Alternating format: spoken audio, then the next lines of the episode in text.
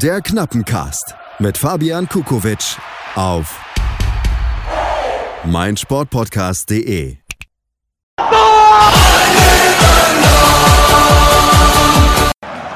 Bülter und Terodde. Ganz links ist Ja! viel Platz für Ja! Salazar.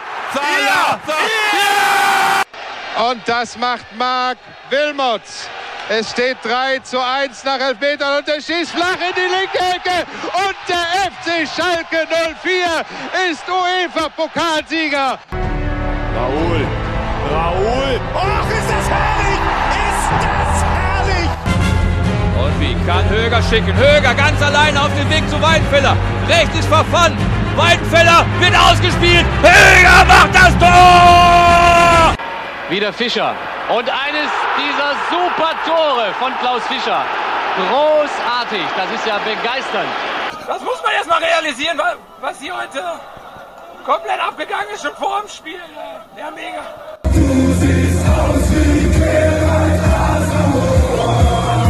Schwerdinov. Idrissi. Idrissi. Terodde. Unfassbar! Ich habe gerade Gänsehaut, ihr könnt es nicht sehen. Ich wusste nicht wohin mit dem Ball, haben wir einfach reingewichst. Glück auf und herzlich willkommen zum Knappencast. Mein Name ist Marco und heute bin ich allein. Obwohl ich nicht gerne allein bin, aber ich mache eine kleine Special-Folge. mh, Vor allen Dingen, weil ihr schon so lange nichts mehr vom Knappencast gehört habt. Das hatte einerseits persönliche Gründe, mh, aber andererseits auch rein sportliche. Äh, Es war ein bisschen aufregend am Ende der Saison. Vielleicht könnt ihr euch noch erinnern. Ähm, Das Grinsen habe ich auf jeden Fall noch im Gesicht. Äh, Ich hoffe, ihr auch. Noch ist der neue Trainer ja nicht bekannt gegeben. Mal gucken, was das mit uns passiert. Ähm, aber bis dahin äh, ein großes Fest. Was ich in der Zwischenzeit gemacht habe, war ein XXL-Interview mit einer Eurofighter-Legende, nämlich mit Yves Eigenrauch. Ja, das war ungefähr so vor vier, fünf Wochen. Und das habe ich mir aber aufgespart jetzt für die Sonderpause. Das werde ich in zwei Teile schneiden und äh, das gibt es dann demnächst. Außerdem machen wir einen schönen Saisonrückblick mit Didi Schach, der hat schon zugesagt. Äh, mit dem hatten wir ja den letzten knappen Cast zusammen gemacht. Und ja, da war gerade äh, Dimitrios Gramotzis entlassen und die Stimmung war ein bisschen im Keller. Ja, und Didi hatte aber so ein paar prophetische Fähigkeiten. Ja, und dementsprechend haben wir heute das Grinsen im Gesicht. Ähm, also, Didi wird dazu auch nochmal was sagen und dann schauen wir auf diesen sensationellen Endspurt zurück. Ja, apropos Endspurt, ähm, ich hatte echt viel Spaß daran, wie ihr wahrscheinlich auch, ziemlich viele ja, so Schnipsel und Videos und alles Mögliche sich anzugucken. Ähm, ihr habt ja auch ein bisschen was schon im Intro gehört, habe ich jetzt neu zusammengeschnitten und äh, das hier finde ich auch so herrlich. Ekstase pur, wo ich die Mannschaftskollegen gesehen habe, das Trainerteam. Ich glaube, ich wäre am liebsten aus dem Stadion gerannt. Ja, und wir direkt hinterher. Was soll man sagen zur Saison? Also, es gibt genügend Podcasts, die darüber schon berichtet haben. Ähm, ich kann mich dem ja nur anschließen. Habt ihr alles schon gehört, kann man auch immer wieder hören. Ähm, ihr wisst, dass das großartig war und ich möchte eigentlich jetzt den Podcast hier nutzen, um so ein kleines Plädoyer zu sprechen. Ähm, weil wir hoffentlich was daraus gelernt haben, was so die letzten Jahre und dann eben auch dieses Jahr passiert ist, äh, sodass wir für die Zukunft äh, ein bisschen anders uns aufstellen. Ja, also mein Plädoyer bezieht sich darauf, ähm, dass wir nicht vergessen sollten, woher wir kommen. Und dieses woher wir kommen ist ja eine häufig genutzte Phrase dieser Tage. Ich meine damit aber tatsächlich den Ursprung oder die Grundidee des FC Schalke 04. Ähm, die meisten großen traditionellen Fußballvereine haben sich ja so um das Jahr 1900 herum gegründet. Ähm, und das waren dann immer bestimmte Gruppen von Menschen. Das waren Jugendliche, das können Studenten gewesen sein, manchmal waren es Arbeiter, manchmal waren es auch bürgerliche Leute.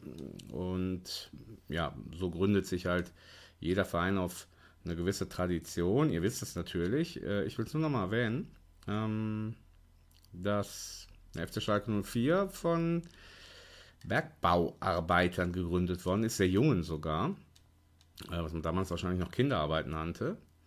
Und ein Teamsport setzt das Team voraus.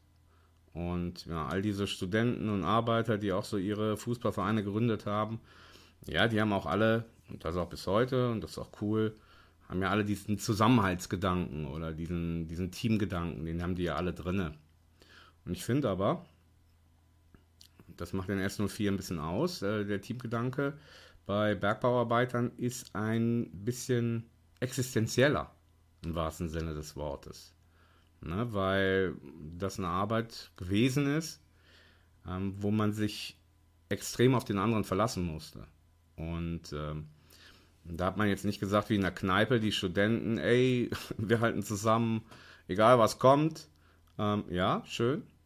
Ähm, bei den Bergbauarbeitern war das eher so, wenn du nicht mit mir zusammenhältst, dann sterbe ich. Und das heißt, also, das ist eine Sache, da geht es um Leben und Tod oder um die Existenz. Und ich glaube, dass das die Wurzel dessen ist, warum wir immer so abgehen, warum wir so leidenschaftlich da mitgehen, warum wir vollkommen diesen Verein leben. Ähm, ich finde den Slogan ja nach wie vor gut, ähm, auch wenn er vielleicht von Menschen entwickelt worden ist, äh, die gar nicht wissen, was Schalke bedeutet, ähm, aber getroffen haben sie es trotzdem. Lieben können ja viele ihren Verein und äh, die nennen das auch so. Ja, ist okay. Ähm, aber Leben ist was anderes. Das ist noch ein bisschen mehr. Äh, da geht es ums große Ganze. Und das ist was ganz Besonderes.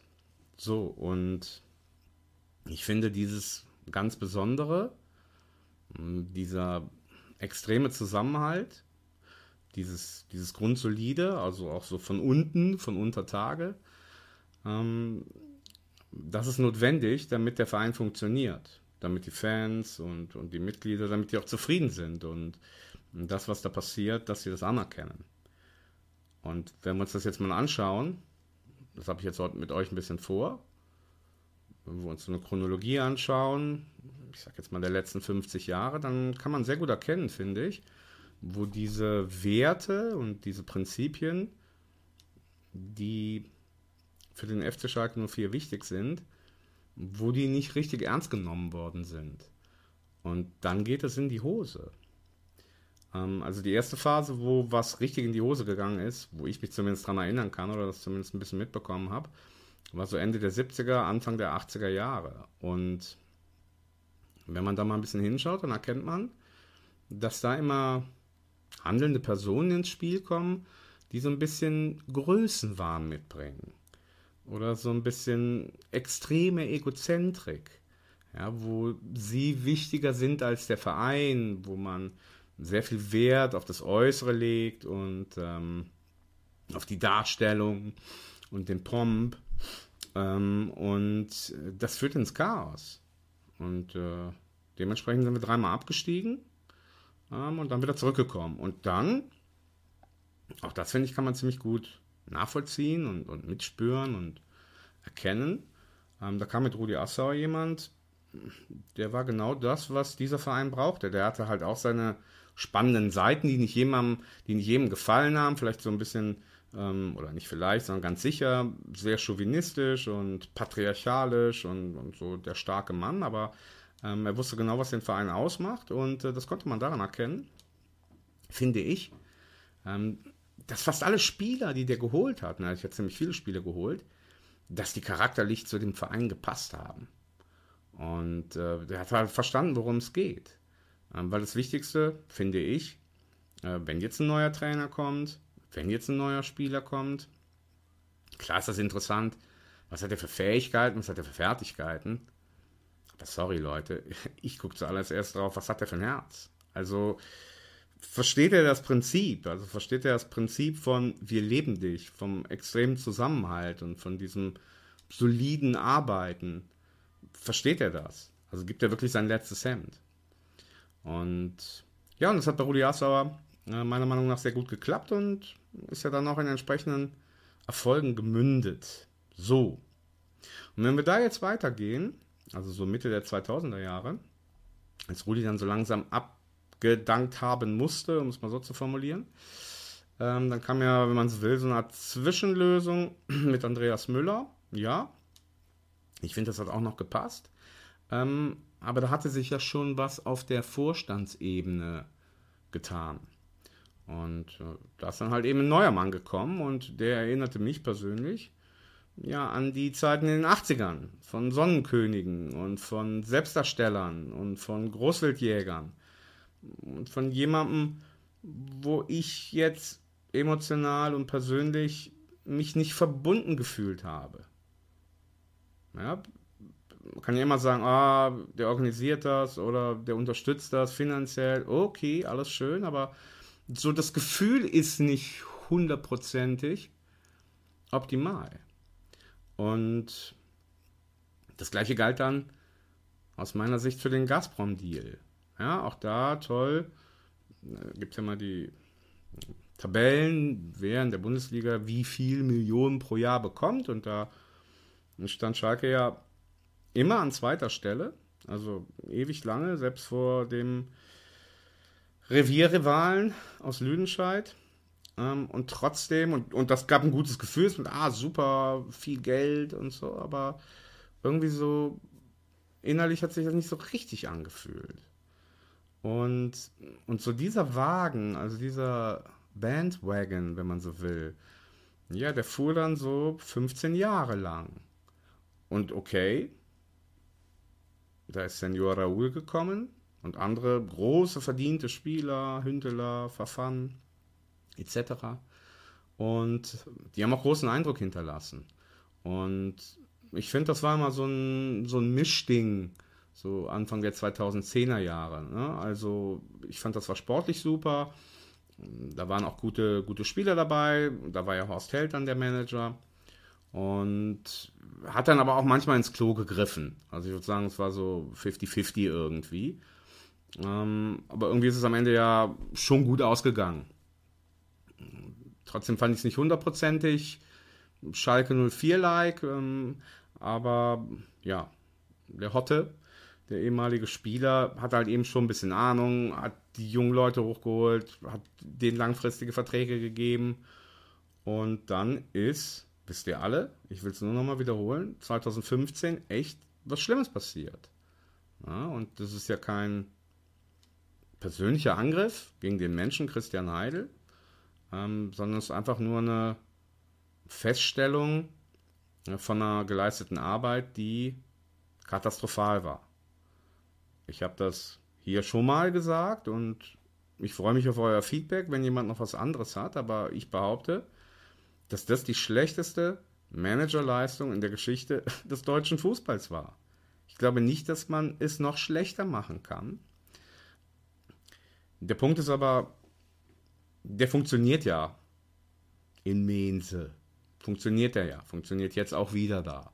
Na, der hat halt einfach jetzt nicht zur Schalke gepasst und die Ursache, warum das nicht gepasst hat, liegt ja nicht an ihm selber, sondern an denjenigen oder demjenigen, der meinte, dass das jetzt richtig wäre, den zu engagieren, ohne sich eben Gedanken darüber zu machen, ob das charakterlich und auch so von seinen Managerfähigkeiten überhaupt zu Schalke 04 passt. Und das meine ich halt so ein bisschen mit Größenwahn, weil 2015 war Heidel ja, was soll man sagen, die hipste Aktie oder so auf dem Markt. und ich kann mich auch erinnern, ich fand das damals dann auch erstmal cool. Also ich dachte einfach, oh, der macht einen guten Job da und näher habe ich mich damit auch nicht auseinandergesetzt. Aber erstmal gedacht, ja gut, okay, das ist jetzt gerade der, der, der heißeste Scheiß, dann gut, dass er da ist. Ja, und diejenigen aber, die den eingestellt haben, äh, hätten da vielleicht ein bisschen genauer gucken sollen. Ähm, dann wäre nicht so ein Chaos bei rumgekommen. Und ich finde, dieses Chaos das drückt genau das aus, was ich eben versucht habe zu erklären, nämlich es kommt mir im Nachhinein so vor, als wäre da jemand, der irgendwie bei Monopoly ganz viel Geld bekommen hätte oder bei irgendeinem anderen Spiel, bei irgendeinem Aktienspiel und hätte jetzt wahnsinnig viel Spaß daran, mit den Scheinen da rumzuwählen. Da sind so krasse Sachen passiert, Leute. Ihr wisst es alle noch, aber es ist total wichtig, das sich jetzt in Erinnerung zu rufen, finde ich, ähm, um daraus zu lernen. ne, damit sowas bitte nie wieder passiert. In seiner ersten Transferperiode, da gab es einen Tag, ähm, da kamen ja no täglich quasi Nachrichten, wen er jetzt verpflichtet mit seinem neuen Geld und wie viel Spaß er daran hat. Und an einem Tag gab es mal so, ein, so, eine Doppelmeldung, dass Amin Arid und Benjamin Stamboli verpflichtet worden sind. Und werde ich nicht vergessen, ich hatte ein ganz schlechtes Gefühl. Gar nicht so sehr wegen den Spielern, die kannte ich ja noch gar nicht, sondern so wegen dieser, wegen der Art, wie das veröffentlicht worden ist. Also so zwei am Tag, so ganz cool und oh, was für ein Doppelschlag. Und vielleicht könnt ihr euch erinnern, es gab mal so vor zehn Jahren einen Schiedsrichter in der zweiten Liga, so ein klassisches äh, Bundesliga-Klassikerbild. Ähm, der hat bei irgendeiner Rudelbildung, hat er zwei Spielern zwei, also gleichzeitig zwei gelbe Karten gezeigt. So ein ganz berühmtes Bild, habt ihr bestimmt schon mal gesehen. Der zieht die dann aus beiden Taschen links und rechts und hält dem einen die gelbe Karte so rechts hin und den anderen so links.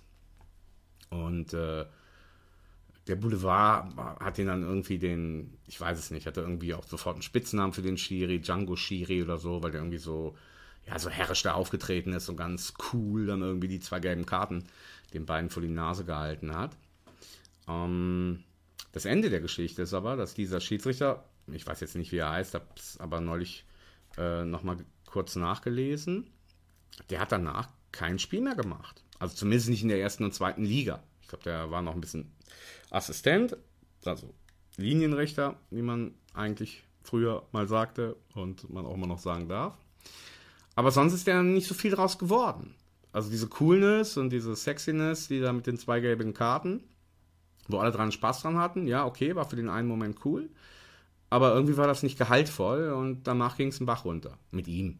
Ja, also ich, ich, weiß es nicht genau, aber wird bestimmt irgendwann dritte, vierte Liga noch gepfiffen haben. Aber danach war kein Aufstieg. Und komischerweise hatte ich halt eben bei dieser Doppelverpflichtung von Arid und Stamboli irgendwie dieses Gefühl von diesen zwei gelben Karten, so wie so ein Showmaker. Und dieser Showmaker oder diese Art, äh, wie unser Verein dann geführt worden ist, hat, wenn man das zusammenrechnet, dazu geführt, dass wir 200, Euro, 200 Millionen Euro in den Wind geblasen haben. Ich finde das super viel Geld. Im Grunde ist das genau die Zahl, die wir jetzt gerade an Verbindlichkeiten haben. Ähm, das kann man belegen, zahlenmäßig. Ich finde, das kann man belegen. Ähm, allein der, der Fall Sebastian Rudi ja, also Ablöse 16 Millionen, ich glaube 6 Millionen mal 4 Jahre, 24. Wofür wir nichts bekommen haben, nichts. Nicht ein gutes Spiel, nichts. Sondern so 40 Millionen. Ne? Und äh, ich habe den Namen schon wieder vergessen. der Ägypter. Ja, nimmt es mir nicht übel, aber den habe ich komplett aus meinem Bewusstsein verdrängt. Ihr wisst aber alle, wen ich meine. Der Skandalprofi, der hat einen Fünfjahresvertrag. Äh, auch mit einem ordentlichen Jahressalär, auch so gut wie nichts gebracht. Entsprechend summiert sich das so. Das waren dann nochmal 30 Millionen für sehr wenig. Ähm, und dann gab es natürlich viele Spieler, die gekauft wurden. Konoplianka, ja, hat ein paar coole Spiele, aber ist für 18, 19, glaube ich, gekommen und dann aber für 2 Millionen gegangen. Und so zog sich das ja durch. Und ich finde, was man auch noch unbedingt in diese Rechnung mit einspeisen muss, sind die nicht verlängerten Verträge mit Kolasinac, mit Goretzka, mit Nübel, mit Meier. Egal, ob man die Spieler jetzt cool findet, ob die wichtig sind, ähm, aber was man eben nicht machen darf, damals meine ich, war das ja noch nicht so hip wie heute, dass alle ihre Verträge auslaufen lassen, ähm, ist da so spät zu reagieren. Und das hat ja eben auch dann pff, mindestens 50, 60 Millionen im Grunde Verlust gemacht. Okay, gebe zu, ist jetzt so ein bisschen so eine Milchmädchenrechnung.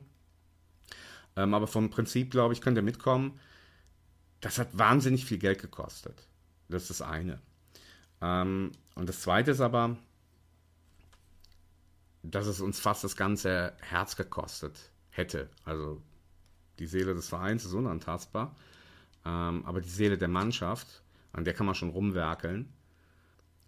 Und die ist bis zur Unkenntlichkeit zertrümmert worden. Na, ihr habt das natürlich auch auf dem Schirm, aber auch das finde ich wichtig an der Stelle nochmal zu sagen.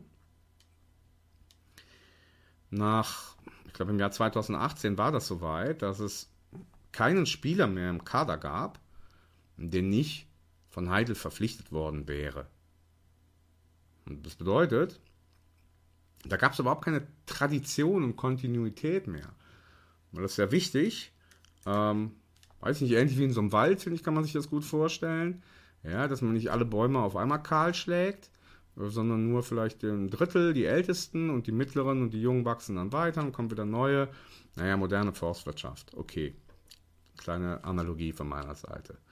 Und so finde ich, ist das auch in der Mannschaft. Also man hat immer welche dabei, die sind schon fünf Jahre da und manche zwei und dann kommt jemand Neues. Ja, und so durchmischt sich das und dann irgendwann gehen die Alten weg, ja, und so weiter und so fort. Hm, und das wurde da radikal geändert. Äh, bestes Beispiel war natürlich äh, Benedikt Hövede, ja, der dann vom Hof gejagt worden ist, wenn man das so sagen kann. Und ich weiß, dass das viele von euch anders sehen, vor allem viele junge, weil viele junge Hörerinnen und Hörer, äh, weil sie da vielleicht noch nichts anderes erlebt haben oder weil das dann eben damals cool war, aber so ein riesiger Tedesco-Fan war ich nie. Ähm, weil ich finde, dass der da ganz gut kollaboriert hat mit äh, Herrn Heidel und eben dafür gesorgt hat, dass da keine mh, alten Schalke-Strukturen sich entwickeln konnten, durften, man so sagt. Und naja, vielleicht habt ihr jetzt äh, das Pokalfinale gesehen. Das bestätigt mich eigentlich nur in meiner Annahme. Also ich finde, das war nicht sympathisch, was man da gesehen hat. Das war sehr egozentrisch und da gab es ja dann diese Pressekonferenz jetzt von Tedesco, äh, wo er sich dann erklärt hat, warum es da so zu einem kleinen Wortgefecht gekommen ist am Ende des Spiels und äh, dann erzählt er das ja, ja, dass ihm da purer Hass entgegengeschlagen ist. Ich finde da ganz entscheidend an der Stelle, wie er das erzählt. Also wie er da den puren Hass erzählt, ja, das ist selber halt purer Hass. Und so diese Doppelbödigkeit oder Doppelzüngigkeit, die habe ich immer so ein bisschen wahrgenommen. Ne, da war der Trainer quasi. Natürlich ist er ein, ein ganz wichtiger Mann im Verein, aber er war sozusagen der, der, das wichtigste, der wichtigste Teil der Mannschaft und stand da so ein bisschen über allen. Und deswegen waren halt so Leute wie Hövedes, später dann Naldo und auch Fehrmann zwischendurch. Ja, die waren mal nicht mehr erwünscht, weil sie quasi, da durfte keiner neben ihm stehen, um es mal so zu formulieren. Und dementsprechend fand ich auch das nicht passend. Dass der als Trainer fantastische Fähigkeiten hat, ich finde, das sieht man jetzt und äh, rhetorisch, kommunikativ ganz stark und dass er sich auch verbunden gefühlt hat. Das will ich alles nicht in Abrede stellen. Ich möchte einfach nur von meinem Gefühl reden und sagen, hey, da hat irgendwas nicht ganz gestimmt. Ja, und was dann danach gekommen ist, 2019, ähm, da waren ja immer noch die gleichen Menschen an der Spitze. Herr Heidel hat sich logischerweise dann irgendwann vom Acker gemacht, ähm, weil er gemerkt hat, dass er das nicht, nicht bringt. Ähm, und da standen ja immer noch die gleichen Menschen an der Spitze und haben dann noch einen weiteren Manager eingestellt. Ähm, der gute arme Jochen Schneider. Ja, irgendwie ein netter Kerl, aber der tut einem ja heute noch leid. Ich glaube, seitdem hat man ja nie mehr was von dem gehört, also ich zumindest nicht. Aber er war einfach dieser Sache nicht gewachsen äh, und hat dann dementsprechend den gleichen Mist erstmal weitergemacht. Und ja, wo das geendet ist, habt ihr letztes Jahr alle gesehen. Mm, und ja, Fremdschämen ist noch ein harmloser Begriff dafür. Ja. Und wofür wir uns alle, das sage ich jetzt mal so im Plural, eben am meisten geschämt haben, sind ja nicht diese Menschen, die da irgendwen eingestellt haben und 200 Millionen verbrannt haben oder was weiß ich, ähm, sondern für den Charakter. Also für das Herz oder das fehlende Herz, was man dann auf dem Platz gesehen hat. Ne? Da gab es ja Spiele in der Rückserie von David Wagner oder dann auch in der Abstiegssaison. Ey Leute, das hat doch so, so wehgetan weil man einfach schon beim Auflaufen in die Augen der Spieler nur gucken musste oder in deren Körpersprache und gewusst hat, die wollen hier so schnell wie möglich weg. Oder die haben andere Sachen im Sinn. Aber nicht ihr letztes Hemd zu lassen. Die sind nicht unter Tage gefahren. Die haben nicht gesagt, ey, wenn ich das Licht jetzt ausmache und du bist noch da unten, dann gehst du drauf. Also ich kann das Licht jetzt nicht ausmachen. Gib mir mal deine Hand, ich, ich helfe dir hoch. Das war nicht da. Das, das war überhaupt nicht da. Ähm, ja, und dann ist es so gekommen, wie es gekommen ist. Und was ich jetzt eben sagen möchte, ist, dass wir das nicht vergessen sollen. Also, dass das Problem nicht ist, wie viele Tore man macht und äh, äh, wie schick man Fußball spielt und ob jetzt Umbro oder Adidas der Ausrüster ist, scheißegal. Ähm, es geht um die Werte. Und es geht um die Leidenschaft und es geht um das Herz und es geht um den Charakter von Spielern, von Menschen, die dazukommen. Ähm, eine Sache habe ich noch gar nicht erwähnt. Oliver Runert. Was für ein genialer Mann. Ja, also diese Größe der Knappenschmiede. Das wird ja jetzt seit Jahren kontinuierlich immer wieder wiederholt von allen Leuten. Ah, eine der besten Jugendakademien in ganz Europa. Ja, wir sind Gelsenkirchen. Ja. Und das war aber vor 30 Jahren nicht so. Ja. Und neben natürlich Norbert Elgert hat ganz großen Anteil daran Oliver Runert. Ja, dass diese, ähm, dass diese Ausbildung diese Integration der jungen Leute, dass die auf so hohem Niveau stattfinden konnte. Ja. Und wie gut der Mann ist, das sehen wir ja jetzt. Ähm, seit zwei, drei Jahren. Also wie fantastisch. Und ja, und der passt halt auch in Heidel nicht ins Konzept. Ne? Und da ist er auch so vom Hof gejagt worden. Ne? Oder gegangen worden, wie man sagt. Ne? Ja, und auch das war wieder einfach so eine Aktion, weil das vielleicht persönlich dem Sonnenkönig nicht passt oder irgendwas und, und eben nicht auf den Charakter oder die Werte geachtet. Hm, so, das war das Gruselige. Dass das jetzt so fantastisch geklappt hat, in dieser unserer Aufstiegssaison, das hat meines Erachtens ebenso viel damit zu tun, dass da jetzt wieder Menschen sind, die genau das verkörpern, was diesen Verein auszeichnet, was dieser Verein braucht. Ja? Und ich finde das eine schöne Mischung mit äh, Peter Knäbel und Christina Rühlhamers und Rufen Schröder. Die haben auch so unterschiedliche Arten, sich auszudrücken. Der eine ist ein bisschen ruhiger, die andere ein bisschen, Rühlhamers ist so sehr nüchtern. Und äh, Rufen Schröder ist dann so der, hoppla, hier komme ich. Aber mit, Sach, mit Sachverstand. Und, und alle brennen für den Verein und verkörpern das auch und leben das auch. Und das ist das Allerwichtigste. Ja? Und dieser Größenwahn und äh, die Verbindung zu irgendwelchen Mafia-Politikern oder Kriegsverbrechern, das steht nicht mehr an der Spitze unseres Vereins. Und ich persönlich finde das sehr cool. Ne? Wobei ich jetzt den neuen Vorstandsvorsitzenden auch nicht ganz so toll finde. Ja, ich mache hier jetzt heute ein persönliches Statement, ihr dürft mich gerne dafür kritisieren, Widerspruch einlegen, auf den Tisch hauen. Ähm, das fühlt sich auch nicht so dolle an, so austauschbar. Ich war vorher in Leverkusen, jetzt bin ich bei Schalke, also äh, ich bin Vorstandsvorsitzender. Jetzt mache ich den nächsten Schritt und dann gehe ich wieder woanders hin. Also das fühlt sich für mich ein bisschen komisch an. Und auch so dieses wachsweiche Managergeschwätz, da kann ich persönlich nicht viel mit anfangen. Ähm, okay, aber der Mann hält sich ziemlich im Hintergrund, finde ich. Ist gut so. Und diejenigen, die im Vordergrund stehen, ähm, die verkörpern das, äh, was ich will und was, was ihr auch wollt. Und dementsprechend, wenn das dann von oben so, so vorgelebt wird, ja, dann kommen da Spieler. Ne? Und da kommen da Spieler. Gibt es irgendeinen, wo ihr sagt, ey, nee, also irgendwie war der ein bisschen abgehoben oder so richtig, hat ja auch nicht zum Verein gepasst? Keinen. Ne? Die haben alle eingeschlagen, die haben alle gepasst. Sportlich nicht alle. Reini Ranftel. Okay, ne? Wird immer genommen. Überall wird auf ihm rumgehakt. Der hat noch nicht mal zweite Liga geschafft. Hoffentlich werden wir den los. Er schafft noch nicht mehr erste Liga. Okay, kann man sportlich drüber reden. Aber trotzdem ist das ein feiner Kerl. Und trotzdem hat er sich mitgefreut, hat er mitgefiebert, war der voll dabei. Ja, und ähm, das geht halt eben nur, wenn man dafür ein Auge und ein Gespür hat. Und so wie Rufen Schröder das immer wieder ausdrückt, worauf er achtet, ja, können wir da sehr positiv in die Zukunft schauen. Um das jetzt zusammenzufassen, mein Plädoyer. Vergesst nie mehr die Werte. Vergesst nie mehr, wo wir herkommen. Der Mensch, der da zu uns kommt, bei dem geht das Licht aus. Und wenn ich dem nicht die Hand gebe, dann verreckt der. Das heißt, es ist existenziell. Das heißt, ich muss dem anderen vollkommen vertrauen können. Vollkommen. Also Kumpel ist ja eher so ein, ja, heutzutage ja eher so ein lockerer Begriff für einen Freund. Aber das ist damit nicht gemeint.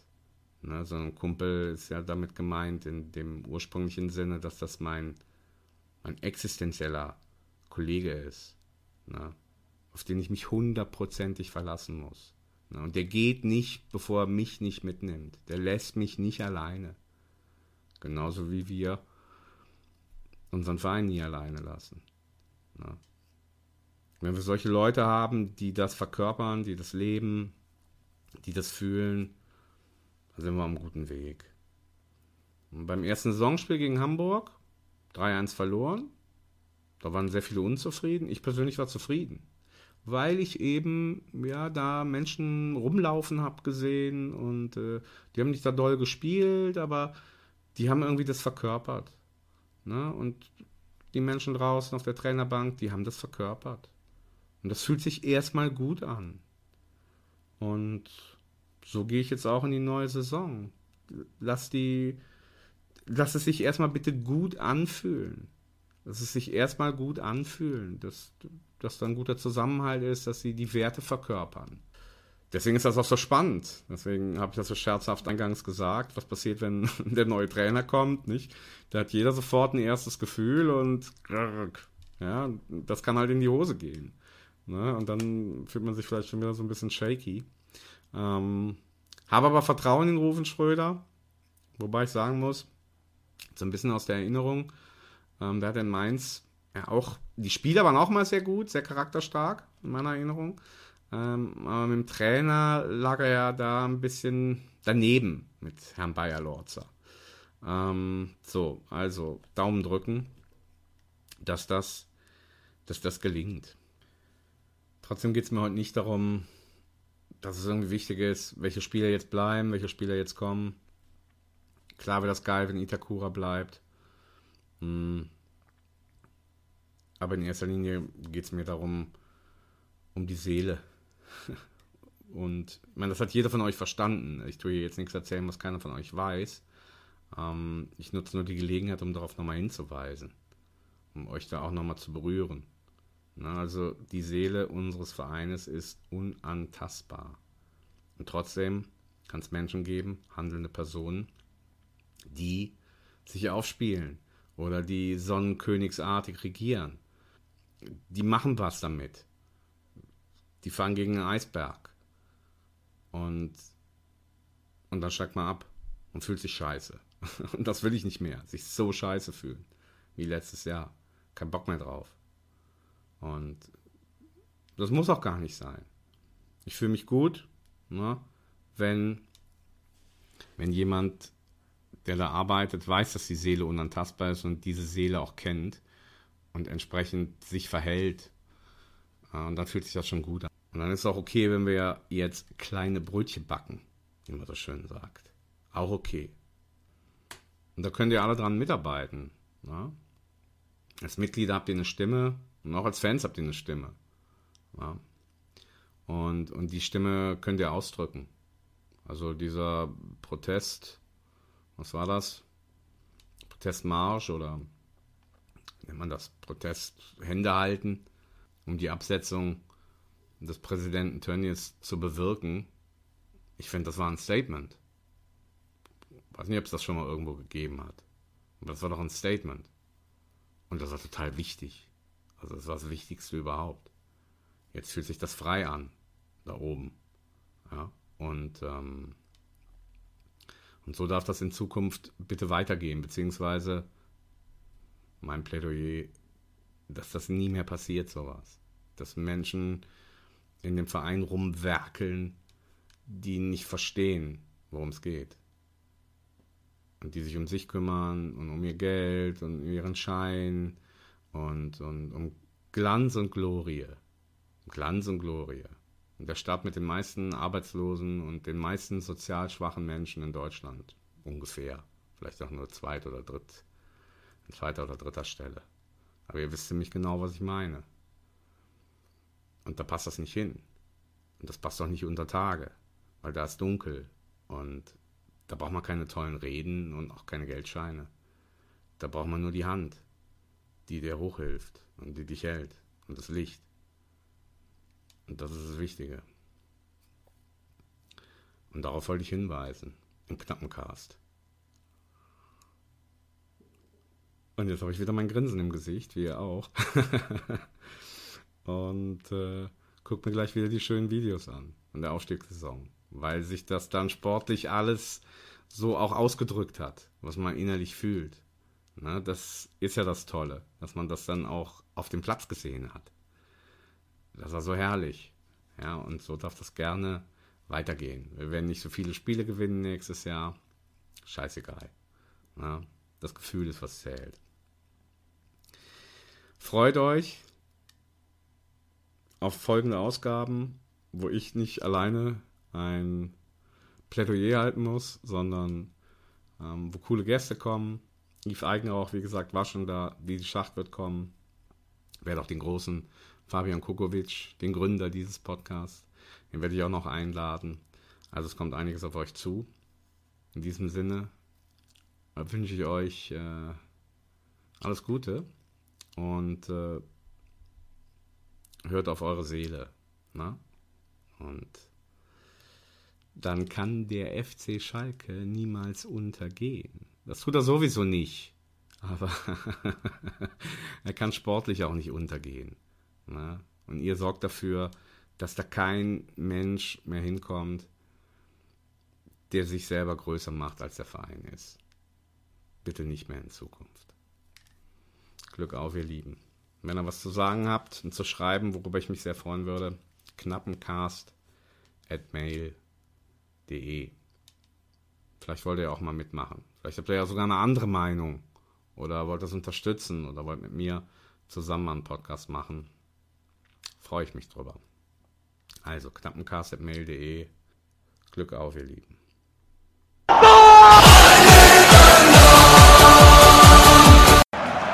Bülter und Terodde. Ganz links ist Ja! viel Platz für Ja! Salazar.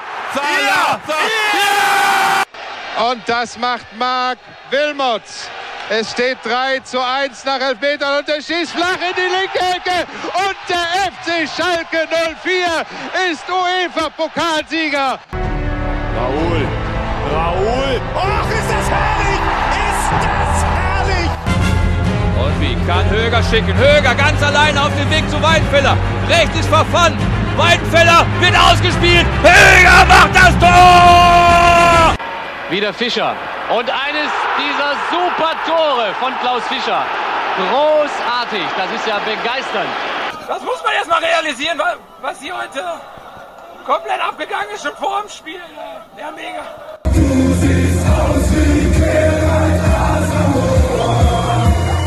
Schwordinov, Idrissi, Idrissi, Terodde. Unfassbar! Ich habe gerade Gänsehaut, ihr könnt es nicht sehen. Ich wusste nicht wohin mit dem Ball, haben wir einfach reingewichst. Wie baut man eine harmonische Beziehung zu seinem Hund auf? Puh, gar nicht so leicht. Und deshalb frage ich nach, wie es anderen Hundeeltern gelingt, beziehungsweise wie die daran arbeiten. Bei Iswas Dog reden wir dann drüber. Alle 14 Tage neu mit mir, Malte Asmus und unserer Expertin für eine harmonische Mensch-Hund-Beziehung, Melanie Lippisch. Ist was, Dog? Mit Malte Asmus. Überall, wo es Podcasts gibt.